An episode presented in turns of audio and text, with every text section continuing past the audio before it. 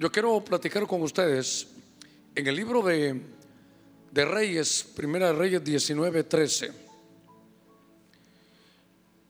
Dice la escritura, y sucedió que cuando Elías lo oyó, se cubrió el rostro con su manto y se puso a la entrada de la cueva. Y aquí una voz vino a él y le dijo, ¿qué haces aquí? Elías, ¿qué haces aquí? Y esa frase, cuando uno lee, ¿cuántas veces he leído esos pasajes buscando otras cosas o, Dios mostrándome e iluminándome algunas otras? Pero esa pregunta llegó a mi corazón, ¿qué haces aquí? Elías, ¿qué haces aquí, Germán? ¿Qué haces aquí, Rosa? ¿Qué haces aquí? Póngale su nombre a esa pregunta. ¿Qué haces aquí? Úrsula. Me gusta ese nombre, ¿verdad? Saber de quién será. Úrsula. Como que era un artista de, de terror, ¿verdad? Úrsula. Pero, ¿qué haces aquí?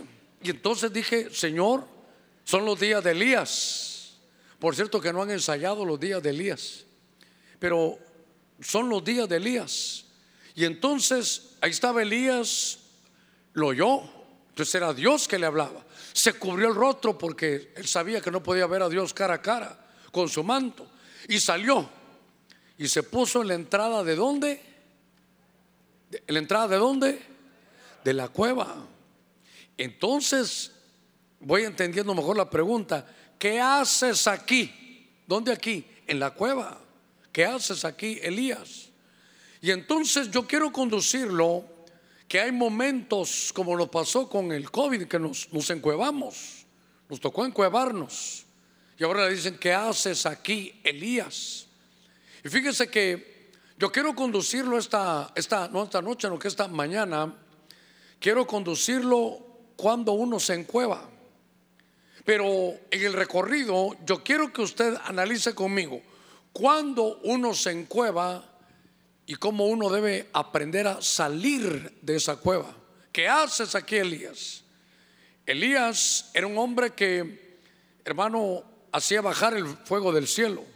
Un hombre que Dios lo arrebataba y lo llevaba, por decir así, de un departamento a otro. Elías era un hombre que, que no solo era el hombre del fuego, sino también el hombre del agua en medio de la, de la escasez. Pero cuando estoy viendo, hermano, a este Elías, ¿por qué entró en la cueva? Un hombre que aparece en la Biblia como uno de los tremendos profetas. Un hombre que tal vez va a ser, hermano, uno de los testigos que aparecen en Apocalipsis 11. Un hombre que sigue vivo desde aquellos días. Un hombre que se lo llevaron, hermano, los carros de fuego. Pero como todos de pronto en algún momento de la vida estamos encuevados. Y entonces le dice, pero ¿cómo así Elías, tú aquí, qué haces aquí en la cueva? Y Elías entró fundido en la cueva. Elías, hermano, alguna vez yo lo prediqué, recuerdo hace muchos años, que entró como quemado. Un hermano, un doctor, doctor Ricardo Hedman, ahora está vive allá en Estados Unidos. Él hizo un estudio sobre estar quemado, el burnout se llamaba su, su, libro, y me llamó tanto la atención que cualquiera de nosotros puede estar fundido, hermano, de tanta actividad, fundido de tanto trabajo secular, de estar sirviendo los problemas del hogar, la casa, la familia, y de pronto vemos, hermano, que está en la cueva. Y aparece Elías, pero aparece fundido. Y entonces Dios, estoy entrando de lleno ya al tema, entonces Dios le dice, Elías, ¿qué haces aquí? Como el que dice, Elías, te falta mucho camino por recorrer. Hay momentos en la vida, hermano, que uno está fundido porque las cosas no salieron como uno esperaba. Hay momentos que uno tiene tristezas, hermano, fracasos. Pero ¿sabe qué? Una cosa es fracasar y otra cosa es estar derrotado fracasar todos en la vida, algo nos ha sucedido. Una vez dijo un hombre, yo nunca he fracasado en nada. ¿Y sabe qué pensé yo? Seguramente no he intentado nada tampoco. Pero en la vida hay fracasos. La derrota es cuando usted no se levanta y dice que, que, vamos a seguir adelante. Cuantas veces nos sintamos fundidos, le quiero decir algo. Este hombre pensó, ¿sabes qué, Señor? Llévame ya, ya no tengo que hacer. Y Dios le dijo, ¿qué haces en la cueva?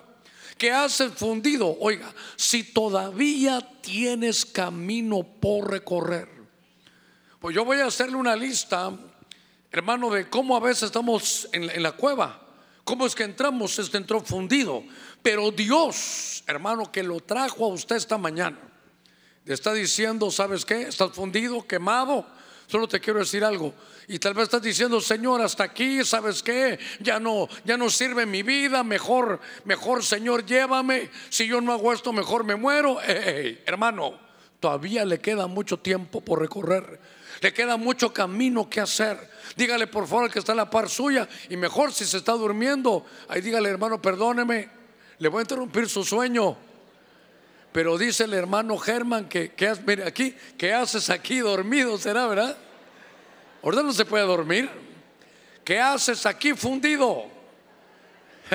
¿Qué haces aquí? ¿Sabe qué hermano? Dígale, te queda mucho camino por recorrer. No sé qué habías pensado, pero te queda mucho camino por recorrer. Tienes muchas cosas en el plan de Dios. Todavía te faltan, hermano. Tienes vida para rato.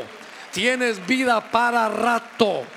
Ahora, después de esta, de esta introducción, entonces me di a la tarea de buscar algunos pasajes. Y en la versión, hermano 60, de, en el Evangelio de Juan, en el verso 38, entonces dice la escritura, Jesús, de nuevo profundamente conmovido en su interior, fue al sepulcro.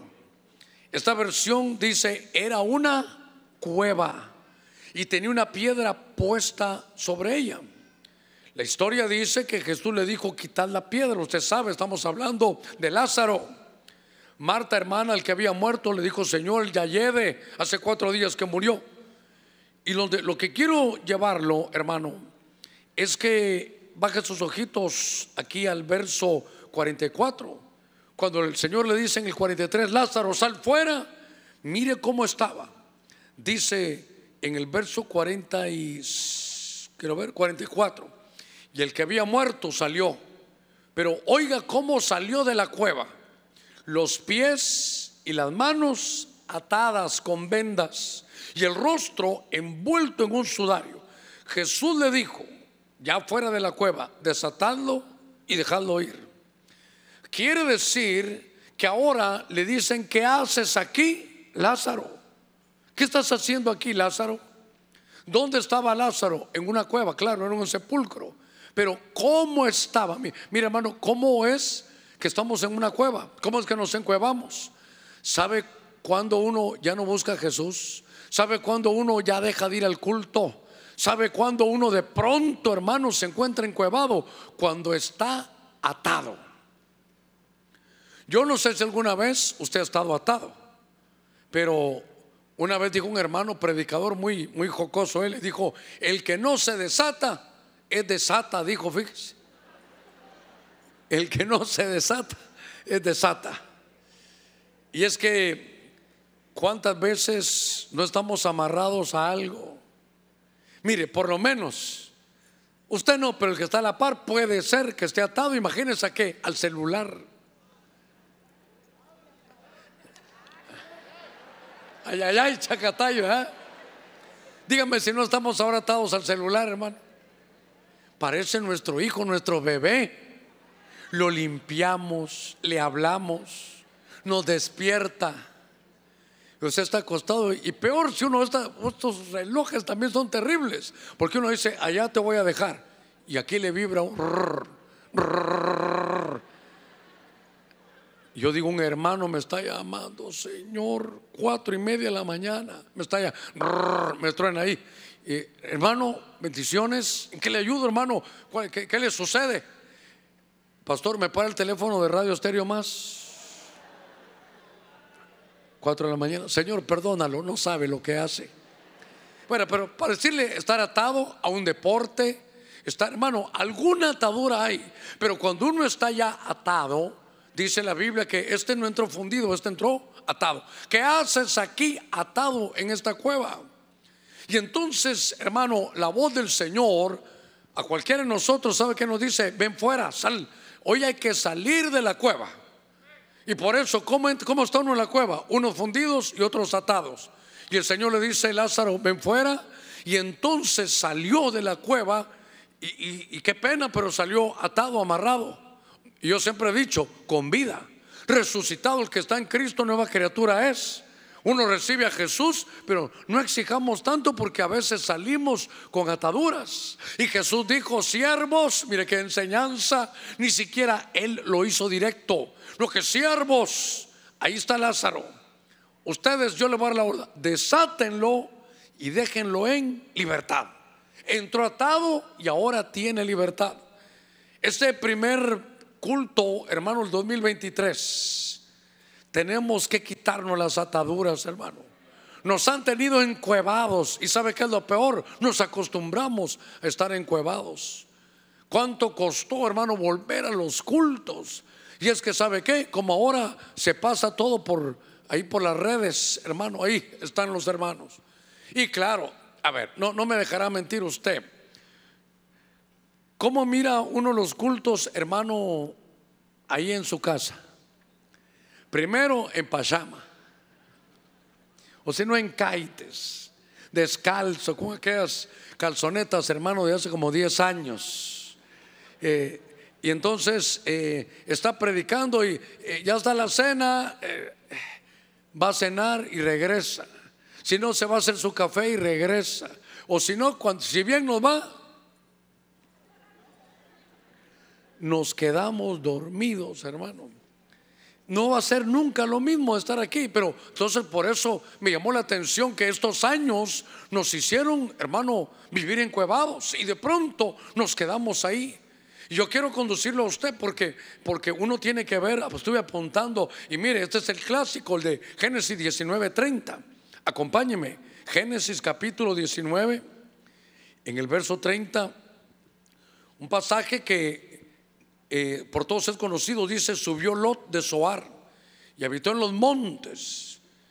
Y hermano, acababa de salir de, la tremenda tragedia que hubo allá en Sodoma, cómo se, todo se quemó y sus dos hijas con él.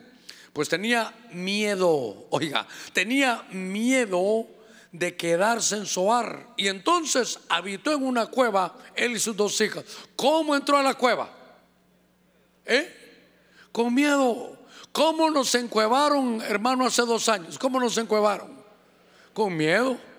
Ay, yo quisiera al culto, pero peor si el que está a la par mía estornuda.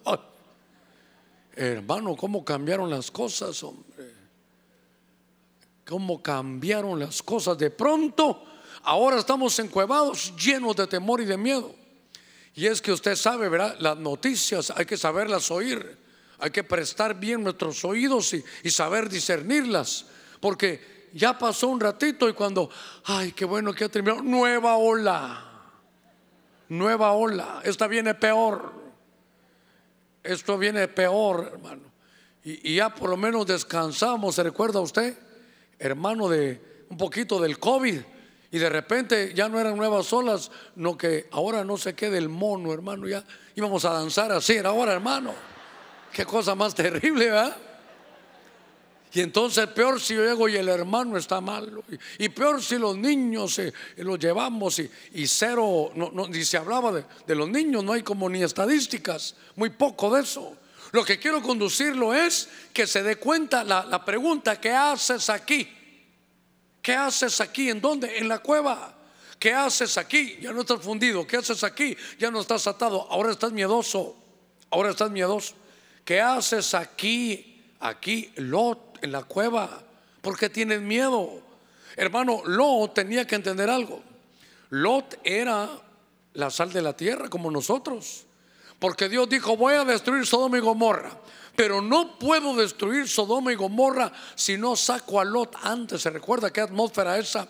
Dios iba a destruirlo y decía, Dios no puedo, ángeles, sáquenme antes ahí a Lot. Y usted sabe que es una tremenda figura de que antes que venga la tragedia, el caos, la tribulación y los juicios a la tierra, dice Dios, saquen a todos los cristianos, saquen a todo mi pueblo. Y entonces se va a oír una trompeta, a la final trompeta, los muertos en Cristo resucitarán primero y luego nosotros que hayamos vivido seremos, hermano, arrebatados juntamente con ellos para estar allí en las nubes con el Señor. A ver, démosle palmas fuertes a Él. Gloria a Dios. Pero Lot sale, hubo un caos, una tragedia, y hermano, él tenía que saber que Dios lo había salvado. Pero dice que entonces corrió y se fue a una cueva, entró lleno de miedo. Cuando nos encuevamos, cuando estamos fundidos, cuando nos encuevamos, cuando estamos atados. Cuando nos quedamos, es que sabe qué, encuevarse no solo no venir a los cultos, sí, claro. Si usted aquí puede aplicar mejor todavía el miedo hermano del, del COVID. Pero note usted que una de las tremendas, de los tremendos planes del enemigo, seguramente, y a mí no me gusta ser, hermano, irme a la primera con eso, sino estudiarlo, verlo. Pero eso fue, yo le, yo le decía la pandemia. Fue planeado, una, una pandemia. Pero entre todo lo que llevaba del todo el mundo, también nos querían quitar esto. Nos querían quitar, hermano, la, la, la comunión. Seguramente ahorita me solo que me tienen que dar los informes de cómo está la cancha y todo, pero yo la miro ya con un poquitito de grama. ¿Por qué está hablando eso, pastor? Porque nos toca una nuestra coinonía en este año ya. En este mes de enero tenemos que ver a qué hora hacemos nuestra coinonía. Y eso tendrá que ser, creo que en uno de los ayunos salimos del ayuno y vamos a la coinonía para, para no encuevarnos. A ver, démosle palmas fuertes a nuestro Señor. Gloria a Dios. Entonces, ahora, mire lo terrible, sale de la cueva y él ya no tiene familia. Perdió todo, perdió sus riquezas, hermano, perdió sus negocios, perdió todo, claro, porque de alguna manera estaba hermano en, Sodoma. Pero qué cosa que si nos encuevamos, hermano, perdió su casa, perdió, hermano, sus negocios. Y le voy a decir algo, tal vez muchos de los que están aquí sufrieron eso que fue terrible. Muchos perdieron su negocio. Y usted sabe que uno con deudas, si por ejemplo usted alquilaba la casa y como el trabajo no había, o le dijeron espérese y ya después ya no lo llamaron, y el dueño de la casa, ese que le importaba, ese llamando, ¿cuándo me va a, pagar? Mire, pues cuando aparezca esto, pero el punto es, nos encuevaron. Y entonces veo que, que estar encuevado, ¿cómo salió cuando él salió de la cueva? Hermano, salió de la cueva y salió y había perdido su familia, sus bienes. Hermano, hoy este mensaje es, ¿qué haces aquí? ¿Sabe qué? En la cueva, la cueva no te va a traer buenas cosas. La cueva, hermano, se entra cuando, cuando uno empieza a experimentar situaciones de la vida donde uno puede estar fundido. Uno piensa que la vida se acabó, pero hermano, siempre lo he dicho, un mal capítulo no es el final de tu historia. Seguramente nos ha tocado, hermano, hay que poner, hay que balancear todas las cosas que pasaron este año. Y seguramente habrán malas, pero le aseguro que más buenas hubo.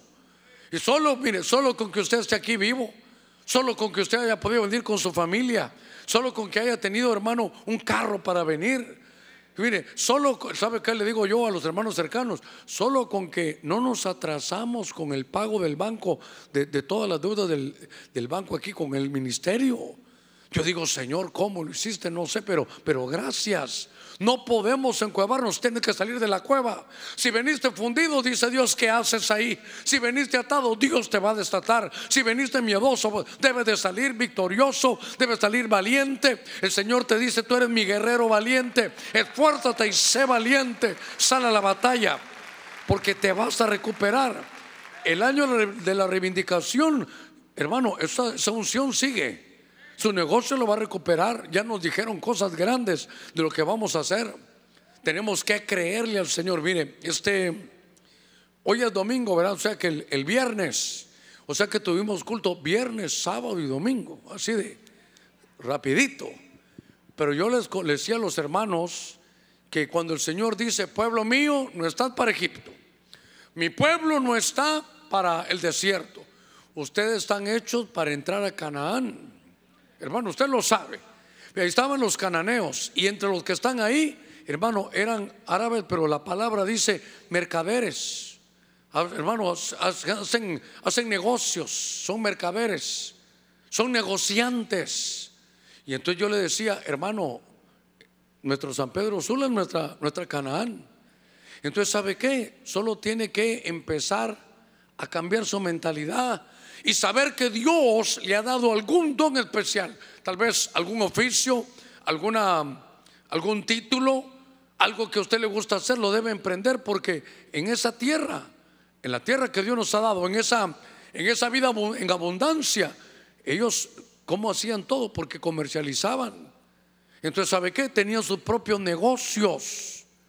Y entonces yo le dije a usted, le repito hoy, hermano, mire, este, este hombre se encuevó y se quedó hasta sin negocios.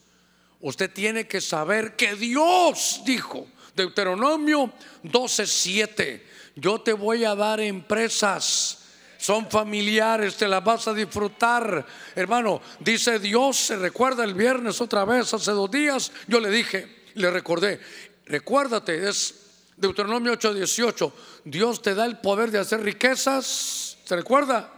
Pero ¿para qué lo hace Dios? Para confirmar su pacto. Ya Dios lo dejó escrito. Entonces, ¿sabe qué? Salga de la cueva. Hermano, ¿sabe qué? Intente empresas, empiece a saber, decir dónde, para qué sirvo, cómo lo voy a hacer. Yo le he dicho, es que va a ser una empresa de Dios, por eso va a funcionar. Usted la va a administrar, sea buen administrador, pero, pero usted tiene un don.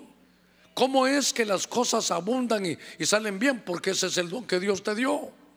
Yo le hago la broma, haga, hermano, es que solo puedo hacer validas, hágalas, solo que sin regreso, pero hágalas. Hágalas bien, porque si no, ¿dónde vas a comerte una? Ay, no, con la hermana no, porque, hermano, pone primera y después retroceso. Esa cuchara, con una cuchara embadurnada hace como 15, hermano. No, pero hágalas bien, que se- y mire, yo le, pero pastor, no tengo sal, cuando ya esté sudando, tírele ahí, la unción va a llegar. Mire, yo para que no se me duerma, pero le digo algo. Dios tiene algo para usted mejor. Dios tiene una vida para usted mejor. Él vino a darle vida y vida en abundancia. Solo cambiemos, hermano, nuestra mentalidad. A ver, palmas fuertes a nuestro Señor. Gloria a Dios. Entonces, fíjense que esta, esta, esta noche o esta mañana yo estuve buscando a quién, qué- por qué era que le decían Elías, ¿qué haces ahí? Entonces yo, ¿qué haces aquí? Era una cueva. Entonces dije, yo fui a buscar. Y en jueces 15, 8, venga conmigo. Encontré otro pasaje de un hombre que había que estudiarlo mejor. Dice, y sin piedad los hirió con gran mortandad y descendió y habitó en una cueva en la peña de Etam. Esta versión, hermano, de, de jueces 15, 8, eh, esta versión dice que estaba en una cueva.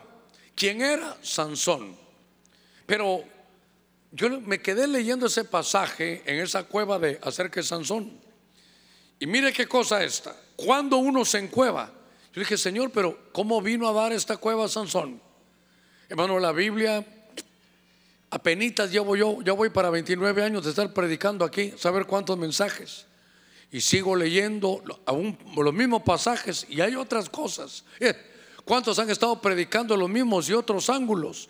Pero entonces yo dije, ¿qué haces aquí, Sansón? Tú que eres el fuerte, tú que eres el juez al que yo elegí desde que estaba en el vientre de su madre, ¿qué haces aquí en esta cueva? Entonces dije yo, ¿qué está haciendo y cómo, cómo entró ahí? Entonces yo vi, no parecía que no había nada. Entonces empecé a leer el contexto.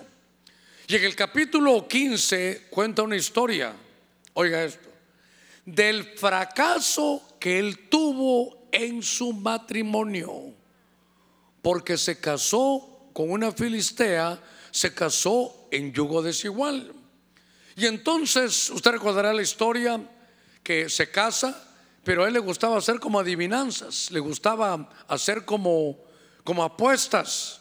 Y le dice, le voy a una adivinanza, esto y esto y esto y el otro. Acordemos algo, 30 trajes, hermano, Calvin Klein, un par de buenas lociones y si no, pues yo le doy a ustedes, apostado, apostado, muy bien. Y entonces eh, él se lo contó a su mujer, pero como era filistea, y no dice que Dalila, hermano, va o la mujer que estaba ahí, va y se los cuenta con los que apostó. ¿Se imagina? Claro, la historia es porque la amenazaron y le dijeron, o nos dices que es esto. Mire, qué cosa, como en los matrimonios hay que cuidarse. Porque ellos la amenazaron. Si no nos dices el secreto de Sansón, vamos a matar a tu papá, le dijeron.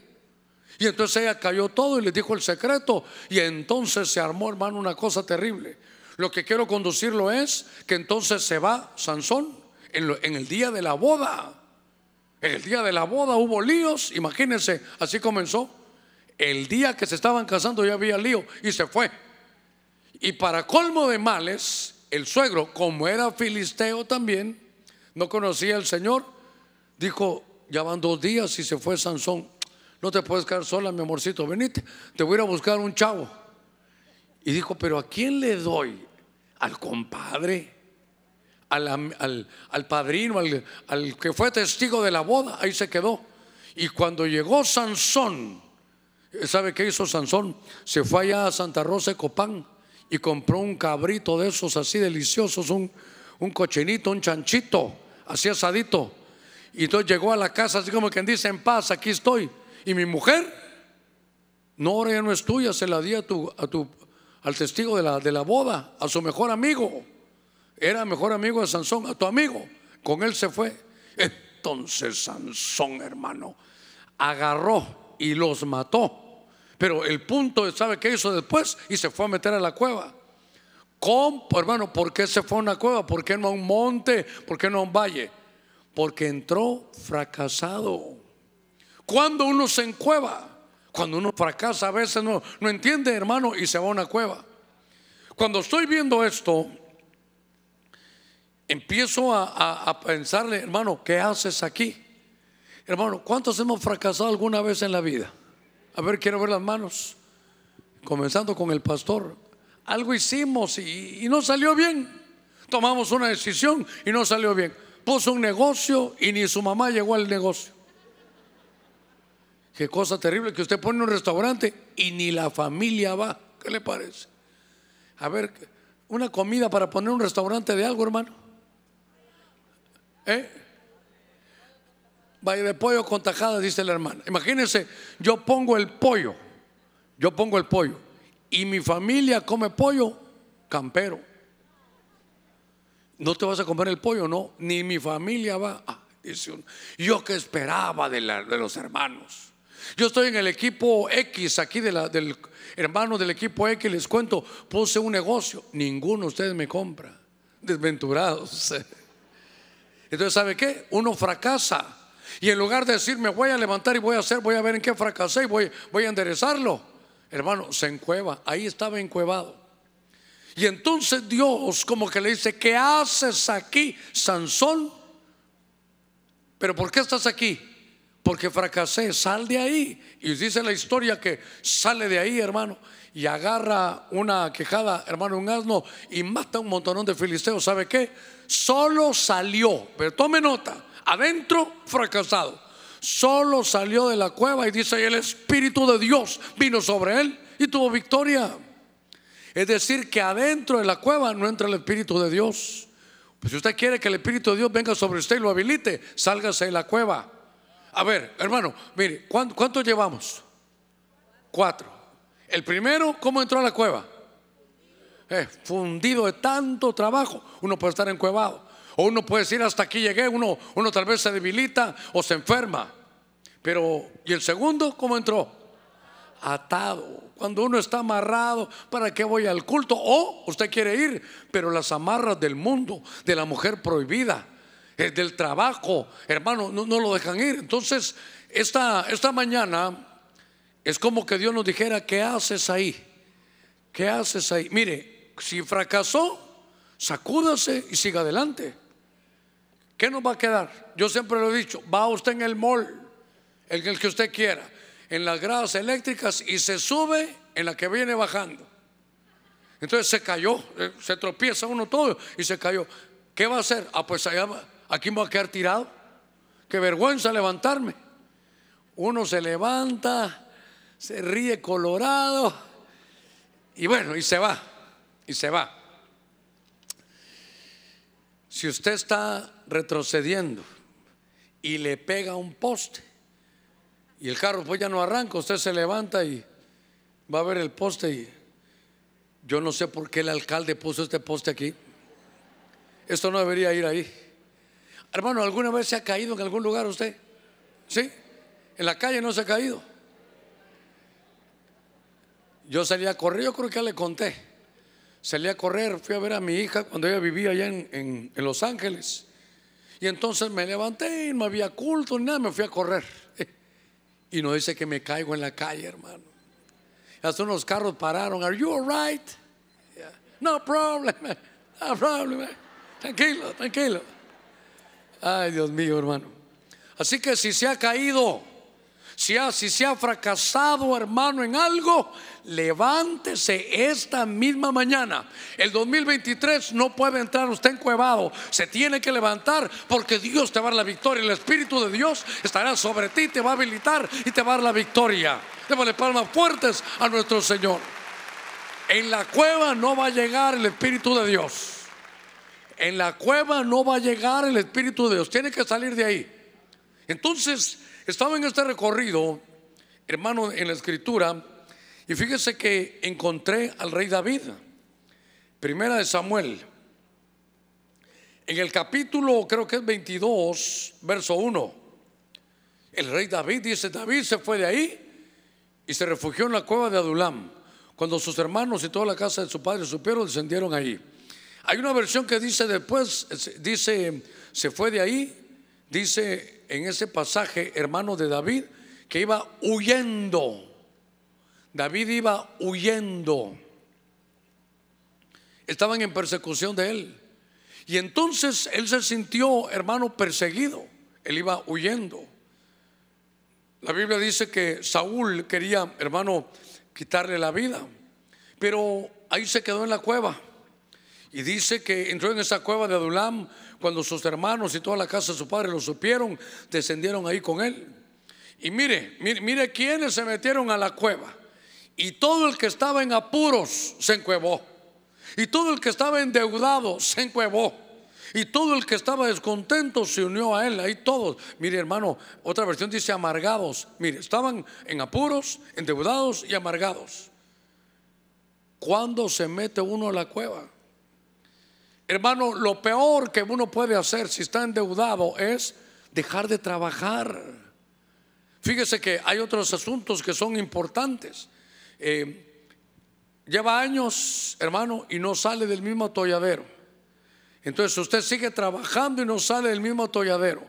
¿No será que el trabajo que hace es el que no sirve? ¿No será que ese trabajo es el que usted tiene que cambiar? Porque sigue lo mismo, el mismo trabajo luchando con lo mismo, hermano, y los mismos resultados, nunca le alcanza, se endeuda. Y entonces gente en apuros, endeudados, amargados, esos son los que van ahí, hermano, a esta cueva. Y entonces estaba viendo que este David, hermano, al final dice mi Biblia que, que sale de esa, de, esa, de esa cueva. Y entonces fue con estos, hermano, con esos hermanos que estaban ahí con él, salieron de la cueva. Y entonces dice que llegaron, pero, pero con muy hambrientos. Llegaron donde estaba un sacerdote y le dijeron, mira, perdona, yo soy David y vengo con estos hermanos, pero tenemos hambre. Y le dijo, ¿tienes un pan para regalarnos? Usted sabe la historia. Y el sacerdote le dice, no, fíjate que no tengo pan común, no tengo pan común. Lo único que tengo es un pan sacerdotal. Y entonces le dijo David que pues qué mejor que ese pan. No somos sacerdotes, pero vamos a fungir como sacerdotes. Entonces comieron del pan sacerdotal. ¿Qué quiero decir? Que si nos encuevamos, hermano, de ahí, ahí, mire, ahí vamos a perder tiempo, recorrido, espacio, desarrollo, no lo podemos encuevar. Lo que hay que hacer es salir y Dios se va a encargar de transformar nuestra derrota en victoria. Ahora este David, hermano, empieza a fungir como sacerdote, pero mire, sale de la cueva y se sacia. Sale de la cueva, hermano, porque él lo estaban persiguiendo. Y cuando estoy viendo esto, si no sale de la cueva, no hubiera venido esa unción sacerdotal. Y recuérdese algo, aquí estaban apuros y ahora tenían hambre. Y dice mi Biblia que el sacerdote, ¿qué comerá el sacerdote? Lo mejor de la tierra. Quiero recordarle algo esta mañana, por favor. Espero, ¿sabe qué quisiera ahorita? Que le diera hambre, quisiera yo ahorita, hermano. Que en lugar que le dé sueño, le dé hambre, que eso es lo que quisiera. Porque usted qué, hace cuando tiene hambre? Ah, come. Yo me lo imagino allá en su casa que de repente su esposa, flaco, gordo, ¿dónde estás? ¿Dónde estás? Y solo se oye la puerta de la refrigeradora, hermano. Están levantaditas en la noche, hermano. Mire, yo he llegado, me he levantado y ¿sabe qué? El pollo yo lo puedo comer así frío, hermano. Frío. Si es una pechuga, se va rapidito, hermano. Y a veces me pregunta, eh, ¿a qué bajaste? A nada, a nada, dice uno, ¿verdad? ¿Sabe que también como frío, hermano? Unos pedazos de milanesa frío se van también, hermano. ¿Sabe que no necesito también? Pizza fría se va también, hermano. Espero que él esté dando hambre. Porque prefiero el hambre y no el sueño, hermano. Entonces salen y entonces note, solo sale y sale hambriento. Y entonces encuentra el, mejor pan, el pan sacerdotal. Y yo quiero decirle que en unos 20 minutitos vamos a comer del pan sacerdotal. Nos vamos a sentar a la mesa, vamos a arreglar y nos vamos a salir de toda cueva, hermano, donde por debilidad o el enemigo nos ha metido. Es que es que uno se mete cuando está fundido, atado, miedoso, fracasado y huyendo. Mire, mi Biblia, aquí mismo en 1 Samuel 24, adelante unos, unos tres capítulos. Dice la escritura, llegó a los rediles de ovejas, en el camino donde había una cueva. ¿Qué haces aquí? Y Saúl entró en ella para hacer sus necesidades. Ahí se escondió. Y David y sus hombres estaban sentados en, los rincones de la cueva. Fíjese que, y los hombres de David le dijeron, mira, este es el día que te habló el Señor, y aquí voy a entregar a tu enemigo en tu mano, y harás con él como bien te parezca. Le estaba diciendo, mátalo. Entonces David se levantó y solo cortó escondiditas o escondidas la orilla del manto de Saúl. voy a tener ahí. Saúl entró a la cueva. ¿Sabe qué? se estaba escondiendo, se estaba escondiendo. Claro, mi Biblia dice hacer sus necesidades, sacar la inmundicia, pero en lo, oscuro, en lo escondido. Otra versión dice a cubrirse los pies, pero realmente se estaba escondiendo porque para aplicarlo un poquitito, porque él iba a sacar la suciedad que había de él. Lo tremendo, hermano, es que hay cosas que uno puede arreglar solo. Por, favor, póngame cuidado. Hay cosas que uno puede arreglar solo. Señor, he fallado en esto, ayúdame, borrón y cuenta nueva. Voy a quitarme esto como hablamos ya el día de ayer, hermano, que voy a recortar esto que, me quita la visión, esto que, este cabello que me molesta, esto que me quita el oír, esto que me, me trastorna la mente. Pero cuando uno hay cosas que no puede dejar, hay que buscar ayuda. Ya que estoy en el tema, Lot no podía salir de Sodoma, tuvo que buscar ayuda. Hay problemas donde no podemos salir solos, entonces hay que buscar, hermano, ayuda. Pero Saúl, ¿sabe qué? ¿Cómo le puedo decir esto? Se autoministró se autoministró, sacó sus inmundicias, pero en lo escondido, en lo oscuro, a solas. Mire, hermano, le voy a decir algo. Cuando entra uno en una cueva, cuando en lo oculto, en lo oculto, cuando nadie te mira, cuando tu esposa ya se durmió, cuando tus padres se fueron y eres joven, le echas llave al cuarto y empiezas a ver lo que tú sabes que es prohibido, toda la inmundicia en lo oculto. Y entonces, ¿sabe qué le pasó? Que él, hermano, puso su manto y como ahí estaba David, sin que se diera cuenta, David le quitó el borde del manto. Se mira algo tan sencillo. Pero el borde del manto, usted sabe, si tan solo toco el borde del manto, canaf se llama en hebreo. Pero lo que le quiero contar es que una de las cosas es que ese, ese borde del manto, dice, creo que el libro en la Torah dice, el Levítico creo que dice, que ese borde del manto era para que en su caminar, cuando usted viera para sus pies, no se olvidara de la ley de Dios. Mire qué cosa. Por eso es que dice, lámpara es a mis pies tu palabra. Y entonces entra a la cueva, eh, pero lo que le estoy diciendo es, ¿qué haces ahí escondido? ¿Qué haces? Te estás ensuciando la mente viendo pornografía. Te estás ensuciando, hermano, el oído oyendo lo que no debes. Estás llamando a la persona prohibida. Estás dejando que te digan cosas que, que, tú no puedes, hermano, por, no solo por el respeto a la casa, sino por el respeto a Dios. Si tú tienes Espíritu Santo adentro, pero entró a una cueva y en lo escondido, hermano, viendo sus inmundicias. Y entonces lo que me llama la atención es que cómo salió de la, de, la cueva. ¿Qué haces ahí? Hermano, contaminándome. ¿Y cómo salió ahí? Salió sin el recuerdo de la palabra de Dios. Mire qué cosa. ¿Qué cosa? Por eso sabe qué es, cómo vamos a salir, porque este lo que tenía era cosas guardadas, cosas que el hermano escondía. Y entonces, ¿qué haces aquí? Entonces, mire cómo vamos, fundido, atado, miedoso, fracasado, huyendo. Y entonces ahora escondido. ¿Qué haces en la cueva? ¿Cómo vamos a salir? ¿Qué vamos a realizar? Por eso dice Dios, ¿sabes qué? Vamos a comenzar bien el año. Y sé que ahí está usted luchando con el sueño, pero, pero, pero, amén, gloria a Dios, sí, amén, estamos luchando. Mire, voy a decir algo, para que el culto siga, cualquiera se puede dormir, menos el predicador, hermano. Ya se imagina que vengo yo aquí, bueno, hermanos, Primera Samuel 24,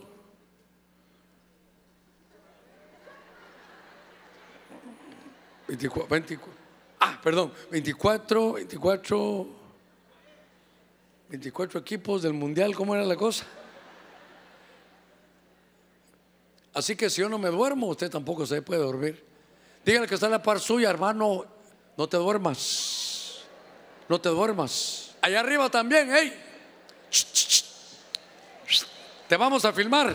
A ver, démosle palmas fuertes al Señor para que se despierte. El hermano, qué bueno. Ahorita el hermano se va a levantar, vea, gol, gol, va a decir, ¿verdad? Gloria a Dios. Usted puede decir gloria a Dios. Pero mire, hágame un favor, bien gritadito. ¿Cuándo puede decir gloria a Dios? Si así sigue dormido, déjelo. Tengámosle compasión. Si así sigue dormido, déjelo. Muy bien. Están unos minutitos. Los servidores deberían ir preparando ya los elementos. Solo déjeme que, que lea este pasaje en segunda de Crónicas 16, 14. Pero, a ver si lo tengo aquí. Aquí está, pero quiero buscarlo. Que el servidor no se va a dormir tampoco. En la versión Kadosh porque aquí hay un hombre que es el rey Asa. Estoy tratando, aquí está. Mire, mire qué cosa esta, qué raro, cómo muere este rey Asa. Lo sepultaron en su propia cueva de sepultura. Dice la versión Kabosh, cual él había ordenado cortar para sí en la ciudad de David. Lo tendieron en una cama llena de especies dulces de varios tipos de ungüentos, expertamente compuestos y un gran fuego fue encendido en su honor, era en una, en una hoguera. Este es un rey, hermano, que cometió algunos errores. Fíjese que iba a ir, una, iba a, ir a una batalla y él ya no confió en Dios y hizo una mala alianza. Ponga cuidado. Hizo una mala alianza. Y entonces Dios se molestó Porque le dijo, si me tienes a mí, mire qué cosa, como, como es Dios hermano, es celoso. Si me tienes a mí, ¿por qué haces esa alianza con el mundo? ¿Por qué la haces? Y entonces dice que, hermano, no le gustó lo que le dijo el profeta y entonces se enfermó y entonces se encuevó. Yo, yo pues, ¿cómo, ¿cómo, hermano? ¿Cómo es que terminó en esa cueva? Es que se enfermó. Cuando uno también se encueva, cuando uno se enferma, hermano. Mire cuántas cosas le pasan a uno por la mente. Y cuando la cosa es así drástica, uno dice, Señor, y no soy tu siervo. Y empieza uno, pero entró enfermo. Pero ¿sabe qué terrible? ¿Y cómo salió? Muerto. No vayas, hermano, el, la, estar encuevado te puede quitar la vida, tu vida espiritual. Le voy a pedir a los hermanos que vayan a ponerse allá en su lugar, todos, los hermanos que van a repartir la mesa del Señor. Y tal vez un tecladito ahí rápidamente para que me vaya a auxiliar. Pero en lo que están repartiendo, hermanos, los elementos del pan y del vino, yo quiero preguntarle, como dice el Señor hoy, ¿qué haces aquí? ¿Qué haces ahí encuevado? Yo quiero que usted revise su vida, su alma, su corazón. Porque en la cueva uno puede entrar de muchas maneras. Pero el secreto está cómo salir de ahí. Adentro de la cueva no llega el Espíritu de Dios. Tienes que salir ahí. Sería, usted se ha quedado hasta el, hasta el final. Y por eso es importante que empecemos esta, este año con una santa cena. Y yo no sé si usted vio todo en la proclama, pero lo teníamos planificado para hacer una mesa. Y si se dio cuenta, en la mesa había, hermano, pero no era tanto el banquete lo que quería ver, sino la gente que se sentaba ahí, de todo tipo. Y no sé si se dio cuenta que le puse uno que traía tatuajes. No sé si lo vio. Entonces, que haya sido uno antes, no importa. Sino ya se convirtió lo de la piel y déjelo. Como yo le conté una vez que conocí a un pastor allá en la Florida. Fuimos a comer, muy, muy agradable el pastor. Y cuando íbamos a comer, yo me di cuenta que él agarra los cubiertos y sus dedos y su brazo tenía tatuajes. Y me dijo, mis recuerdos del mundo cuando era rockero, me dijo, no, no, no te preocupes. yo por dentro dije, solo me faltaba que me dijera que ayer se los hizo, ¿verdad? Pero no.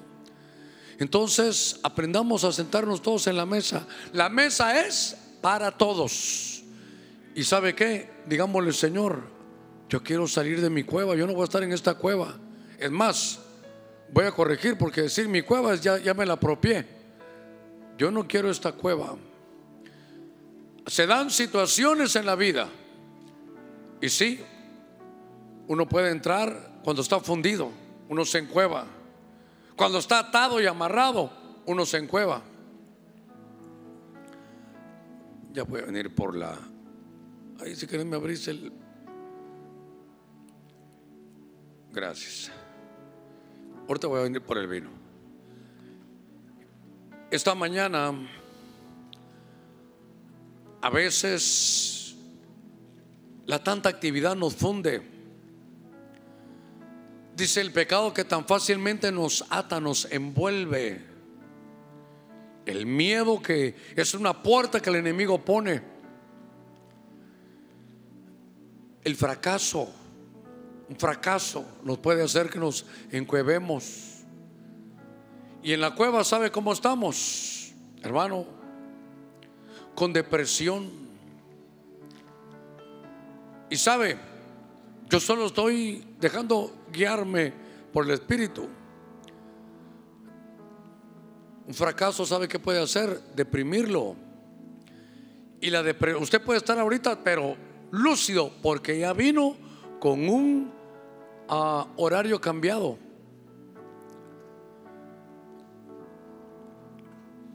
Porque usted duerme de día.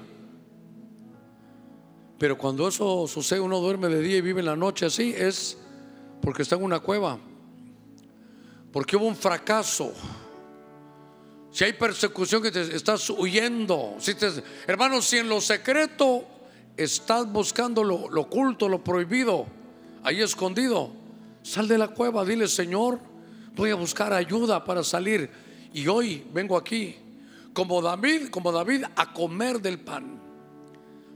Vamos a actuar como sacerdotes. Pablo decía, predicando el Evangelio como sacerdotes.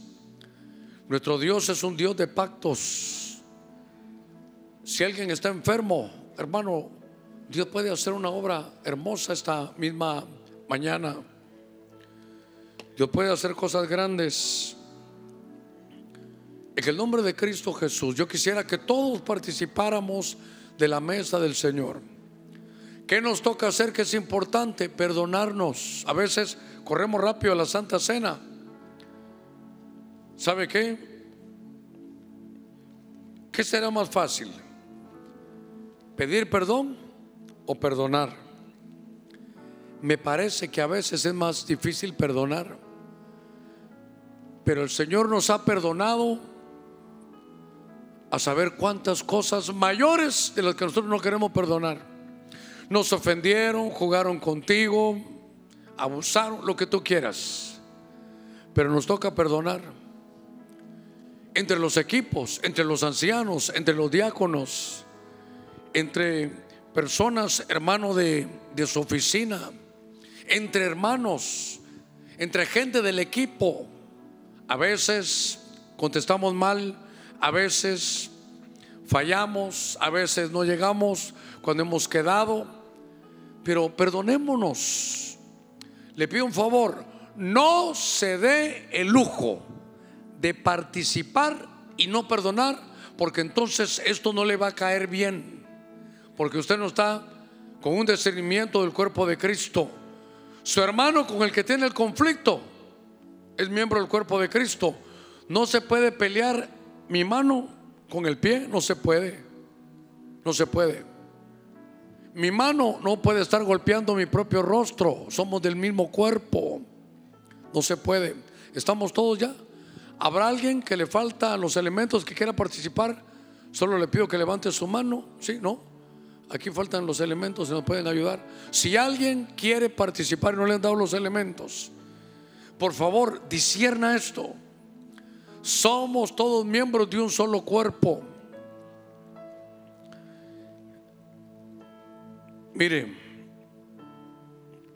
aquí mismo en la iglesia tenemos que cambiar algunas cosas.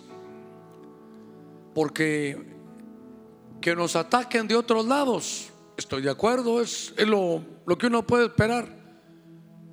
A veces nos atacan hasta de otras iglesias.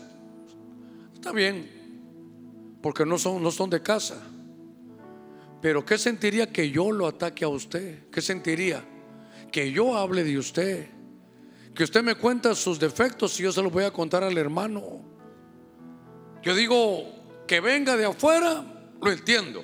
Pero de la misma casa, no, hermano, no podemos. No podemos. Somos una familia.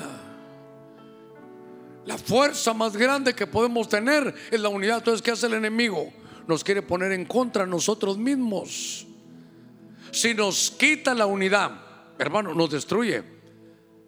Aquel dicho de que si para hacer una batalla divide y conquistarás, dice.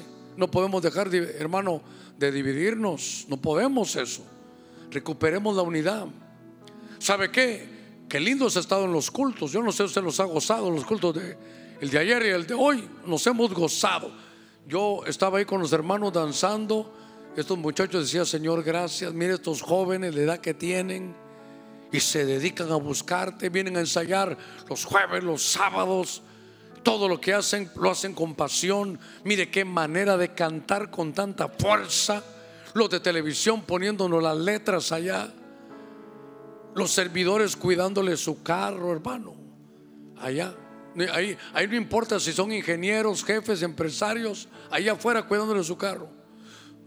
Allá atrás cuidándole a sus niños. Qué, hermano, qué maravilla. Somos una linda familia, somos una linda iglesia. Dios nos ha bendecido grandemente, hermano. Mire, a ver, démosle palmas fuertes a nuestro Señor. Sé que tal vez no va a poder, ¿verdad? Porque tenemos los elementos. Yo tengo aquí solo. Ah, porque se cayó. No, hombre, sí, como soy un, como chucho paleado, como viendo lo que está en la tierra, no te preocupes. Hermanos, recuperemos eso. Si algo, mire, mire lo lindo que es estar todos juntos. Y mire que ahora solo viernes y domingo estamos. Recuperemos nuestra pasión, recuperemos nuestro primer amor. Tenemos cosas tan lindas aquí, hermano.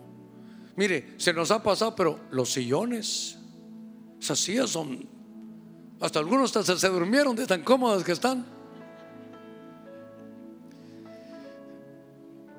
Yo he tenido un día tan, desde ayer que venimos a la vigilia como hoy, tan agradecido con Dios, hermano. Los miro a ustedes de blanco, qué lindo. Los miro a ustedes viniendo, los veo en sus carros allá afuera, sus, el esfuerzo de venir en los buses, traer a sus hijos. Yo le digo, Señor, gracias, me voy a disfrutar todos los días que me dé. Me voy a cuidar lo mejor que pueda, Señor, voy a comer sano. Solo sabe que no le prometo dormirme temprano porque eso sí no puedo. Pero algo tengo que aprender. Todo mi mensaje de este primer hermano esta primera Santa Cena que tenemos, ¿sabe qué es? Recuperemos esa unidad. El hermano está diciendo, hablando, hermano, no hables de él porque él es hermano, pero tiene defectos, tú también tenés, yo también tengo. Es que él dijo eso, ese es el problema, él, yo tengo otros. Soportémonos. Fíjese que la Biblia no solo dice amados los unos a los otros, dice soportándoos los unos a los otros. Su pastor, yo no soy perfecto, hermano, Seguro que no. Tengo un montón de áreas. Hectáreas, le digo yo siempre, ¿verdad? Pero le doy gracias a Dios por haber venido a este país hace casi 29 años. Verlos a ustedes. Somos una familia y nos han pasado cosas terribles. Hemos tenido pruebas difíciles, hermano. El COVID, que se nos muere la pastora algo que jamás pensé que iba a ocurrir, nunca. uno piensa, ¿y por qué no se murió aquel malo? No, se fue. Oramos, llevamos, hicimos, golpe duro. ¿Sabe para qué? Algunos dicen, pastor, pero ¿y Dios dónde estaba? ¿Y usted qué, cómo cree que me siento? Y le yo le contesté, ¿y cómo crees que me siento yo? Yo leo mi Biblia y ahí dice Jehová Dios dio, Jehová Dios quitó, sea el nombre de Jehová ensalzado. Y los planes del Señor siempre son mejores que los nuestros. Eh, pero hemos pasado nuestras pruebas. Pero aquí estamos, apoyémonos. Cuando miremos a alguien que está mal, apoyémonos, apoyémonos. Esa es nuestra fuerza. ¿Sabe qué? Le estoy abriendo mi corazón. Y no tengo temor si usted burlarse o esos pensamientos que él tiene. Eso es lo que yo siento. Me siento agradecido y se lo quiero decir no solo al Señor, sino a usted, que valoro su esfuerzo de venir. Y eso me hace a mí prepararme todos los días. Prefiero no predicar que no, hermano, si no me preparé, prefiero no predicar. Porque yo sé que usted deja su trabajo, hermano, y como yo vengo a mediodía, yo no me he dado cuenta del tráfico. Pero no sé qué día, yo se lo conté a usted, los que vienen a los cultos ahí, le conté y le dije, hermano, me agarró las 4 de la tarde en un lugar, en una sastrería y venirme para acá, Dios santo. ¿Para qué cree que me sirvió? Para valorarlo a usted el esfuerzo que hace de venir. Y por eso estamos mejorando todo lo que puedo. Porque a mí me toca tomar decisiones, me toca hacer inversiones, pero es con el dinero del Señor, con el suyo. A mí me toca, a mí me toca hacerlo. Pero mire, cuando nosotros invertimos en la casa de Dios, todo va a ir bien apoyémonos este año, cambiemos nuestra mentalidad. Apoyémonos con todo, con todo. Eso nos va a hacer fuertes. Nos va a hacer fuertes. ¿Y sabe qué? Perdimos muchos. Pero la puerta está abierta para todos aquellos que quieran regresar. Esta es su casa. Y regrese. Y, si fue por lo que haya sido, rápidamente lo ponemos a servir. Porque somos familia. Y se imagina que el pródigo regresó y, ajá, te me fuiste al mundo. Muy bien. Entonces anda metete en el cuarto, anda en cuevate al cuarto Durante un mes y ahí platicamos. El padre dijo, ¿has vuelto, hijo? Vístalo, hagamos fiesta, por favor. Pero a veces en nuestra cabeza el pastor, ese hermano estuvo en el mundo y hoy regresó y ya está ahí. Pero, y no es, no es su hermano, pues. Y no es mi hijo, pues. ¿Sabe qué he aprendido yo en el ministerio? Voy a disciplinar y voy a trabajar como que fueran mis hijos biológicos. ¿Qué haría yo con ellos? Apoyémonos, hermanos. Cambiemos nuestra mentalidad. Mejoremos. Cada año mejoramos. En el nombre de Cristo. Así que nos vamos a perdonar. Nos vamos a perdonar. ¿Sabe qué? Antes de tomar la Santa Cena, si yo te tengo que pedir perdón, ¿cómo te llamas, hijo? Javier. Adrián. Adrián. Adrián, ¿me perdonas que no te quedé mal en la cita que habíamos quedado y veniste y no te pude atender? Entonces, hágalo fácil. Sí, sí, pastor. Sí, pastor. No se preocupe. O si Adrián me dice, pastor, yo te esperé y no viniste, pero se me olvidó, pastor. Está bien, no tengas pena. No que, pero no lo vas a volver a hacer, ¿verdad, hermano? ¿Cómo nos cuesta decir sí, hermano? Sigamos para adelante. Si le piden perdón, otórguelo rápido. No le va a decir, lo voy a pensar, lo voy a poner delante de Dios. ¿Qué va a poner delante de Dios si Dios dice que perdonemos? Perdonémonos rapidito, hermano, le fallé, perdóneme. Y claro, enmendar enmendar.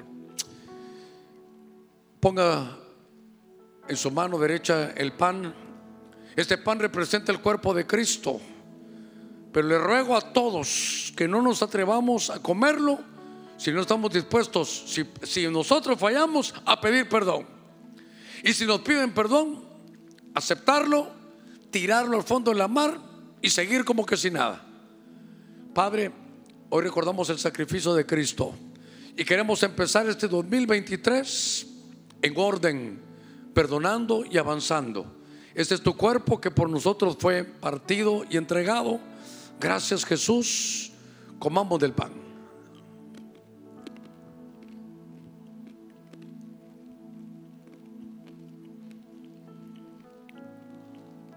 Gracias Señor. Se recuerda que cuando uno come del pan y bebe del vino, acción de gracias. Tú mire lo malo, mire todo lo bueno. Vida, oportunidad, esperanza. Padre, gracias, gracias. Te agradezco por haberme traído.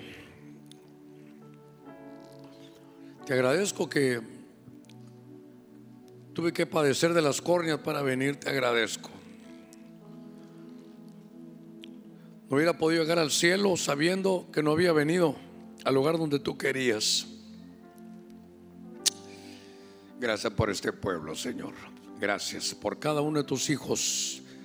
Gracias por mi familia. Gracias por este equipo de alabanza. Por los hermanos de televisión que me soportan más seguido que ustedes. Por toda la administración. Por todos nuestros servidores.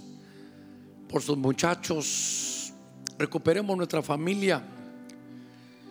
Señor, de la misma manera que comimos del pan, vamos a beber de esta copa. Representa la sangre de Cristo que quita, que borra todo pecado. Usted pide perdón ahí al Señor y esto le quita, le borra. Y Dios igual toma nuestro pecado, lo tira al fondo de la mar y nunca más se acuerda de él. En el nombre de Jesús, bebamos de esta copa.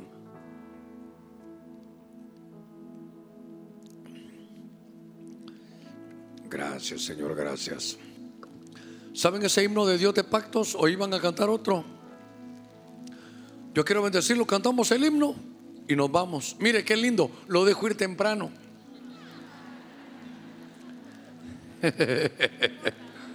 qué lindo el pastor, ¿verdad? Lo, voy a dejar temprano. Más temprano no lo puedo dejar ir. 5.32 de la mañana. Cantemos este himno que es Dios de pactos. Porque Él dice que le va a dar poder para hacer riqueza, para confirmar su pacto. Gracias. Gracias, mi Dios.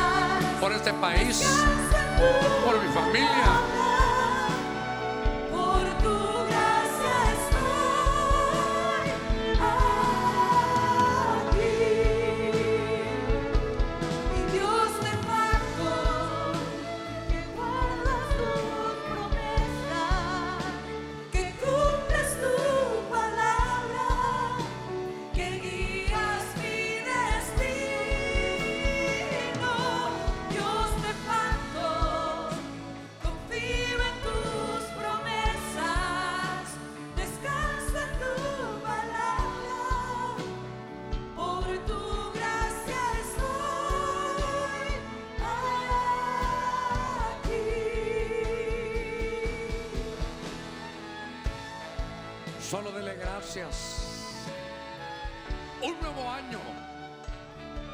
Gracias que pudimos terminar el 22 y vamos sobre el 23. Gracias, gracias, gracias. Gracias por tu pacto. Aunque a veces seamos infieles, tú permaneces fiel. Gracias, gracias, gracias.